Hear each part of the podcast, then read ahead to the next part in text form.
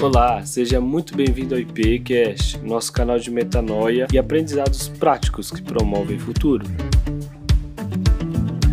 Olá, seja muito bem-vindo ao nosso podcast. Muito bom receber você aqui. Eu sou Andrei e vou conversar com você sobre o livro de Mateus. O evangelho mais antigo, assinado em grego como Kata Matoaion, ou segundo Mateus, ele carrega indícios dessa antiga tradição de que Mateus, Levi, o discípulo publicano de Jesus, teria escrito o primeiro evangelho.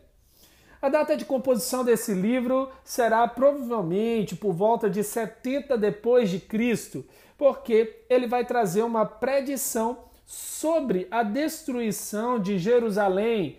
E essa predição aqui é dada por Jesus em Mateus 24, versículos de 1 a 28.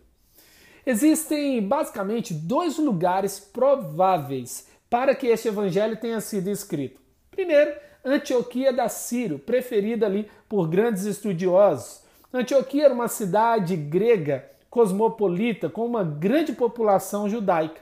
E por que essa cidade seria então a, a favorita dos estudiosos? Porque Inácio, bispo de Antioquia, seria aquele que fez a primeira menção ao Evangelho.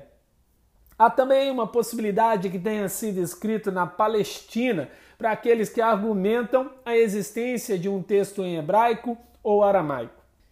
O livro pode ter sido escrito especificamente para judeus. Por que disso?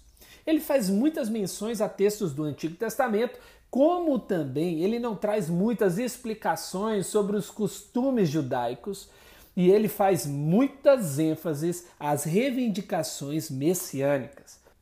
Certamente, os leitores originais desse evangelho, ou seja, aqueles primeiros leitores ou o destino primeiro dessa carta, eram judeus de fala grega, que precisavam de uma explicação clara da natureza messiânica de Jesus e do programa divino, o programa de Deus para o seu reino prometido. O caráter messiânico de Jesus é enfatizado pelo ensino, especialmente através de porções contidas nos cinco grandes discursos de Jesus. O primeiro discurso está lá em Mateus 5, o Sermão do Monte. Já o segundo discurso são os deveres dos discípulos, lá em Mateus 10, versículos de 5 a 42. As parábolas do reino compõem o terceiro discurso, em Mateus 13, versículos de 1 a 52. Os relacionamentos no reino são um quarto discurso em Mateus 18, versículos de 1 a 35. E o último discurso, o sermão profético, está em Mateus 24, versículo 3 até 25, versículo 46. E quando estamos lendo o livro de Mateus, nós podemos perguntar: qual é o propósito do evangelho? Ele carrega um propósito duplo. E esse propósito tem duas características, tanto didática como apologética. Veja, o primeiro propósito do livro de Mateus é declarar para todos os judeus que Jesus Cristo é o Messias prometido de Israel. A promessa de que viria o Messias, que de fato tornaria possível o povo de Israel desfrutar das bênçãos prometidas por Deus desde os textos do Antigo Testamento é consolidada em Jesus. Também tinha a intenção de esclarecer que há um programa divino e que Deus estava no governo de tudo e ainda está construindo a sua história diante de um cenário onde aqueles que deveriam aceitar a promessa, deveriam aceitar o Messias, o rejeitaram. Então, qual será o desdobramento no plano divino? Entendido então o propósito e entendendo então que esse propósito tem duas características, tanto de ensino como também de defesa da fé, nós também precisamos ter em mente que há uma mensagem que é transmitida no livro de Mateus. O Evangelho de Mateus aponta que a rejeição de Jesus, a rejeição do rei dos judeus, estendeu a bênção do reino prometido para todas as outras nações, na expectativa de seu estabelecimento definitivo. E o que Mateus vai falar sobre Deus? Mateus revela um Deus todo-poderoso, sempre ativo no governo de toda a história, implementando a sua vontade soberana. Um Deus vivo. E cada conexão realizada com o Antigo Testamento, revelando então o cumprimento das profecias de Jesus, mostra um Deus completamente soberano e fazendo com que a sua vontade seja realizada. Ele cumpre a sua promessa, ele realiza a sua promessa. Mais de 60 vezes o evangelista apela sobre o cumprimento das Escrituras, como está escrito em Mateus 1, no versículo 22.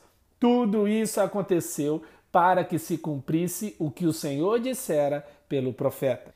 O primeiro versículo do livro, ele é muito importante. Está escrito: registro da genealogia de Jesus Cristo, filho de Davi, filho de Abraão. A palavra Jesus, o nome dado a ele no nascimento, é a forma grega do nome hebraico Yeshua, que significa o Senhor salva. Já a palavra Cristo não tem a ver com o sobrenome de Jesus, mas sim com a sua missão, o seu título, designação concedido ali ao Filho de Deus. Com o nome Jesus, ele recebe também a palavra hebraica Messias, que quer dizer ungido. Uma vez então que ele recebe esse nome, está querendo dizer que o Jesus é ungido. Jesus Cristo, então, é visto como cumprimento das profecias, como aquele por onde as profecias apontam. Ele é aquele que faz os milagres, ele é aquele que realiza os sinais maravilhosos. Aquele outro nome também dado a Jesus, filho de Davi. Essa terceira forma de se referir a Jesus, já no primeiro versículo, mostra que ele está conectado à linhagem real de Israel. Ele é conectado ao rei de maior importância para o povo de Israel. E como filho de Abraão, há de novo um reforço sobre o fato de que Jesus não apenas pertencia a uma linhagem real, mas também a uma linhagem de fé. O pai da nação de Israel era o pai de Jesus Cristo em termos de descendência. Jesus era descendente de Abraão. O Espírito Santo é revelado no livro de Mateus como aquele que concede a vida no nascimento de Jesus. A vinda do Espírito Santo no início do ministério público de Jesus se dá no seu batismo. Quando Jesus expulsa os demônios, ele também age por meio do poder do Espírito Santo. Quando João Batista anuncia a respeito de Jesus, afirmando que ele batizará com o Espírito Santo e com fogo. Esses últimos termos podem se referir à ação purificadora do Espírito Santo, como aquele que traz batismo com o Espírito, estaria também associado às bênçãos da salvação. Então, quando você estiver na sua leitura do livro de Mateus, não se esqueça: Deus está no governo da história. Ele é aquele que agia no Antigo Testamento, realizando sinais, maravilhas e milagres. E toda desobediência humana, toda ação humana não foi capaz de parar a ação de Deus. E o Messias veio para nos possibilitar o acesso direto ao Pai. Nós somos agraciados pelo Messias, que é o cumprimento da promessa. Deus abençoe a sua vida. Esse foi o nosso IPcast de hoje. Deus te abençoe e até a próxima.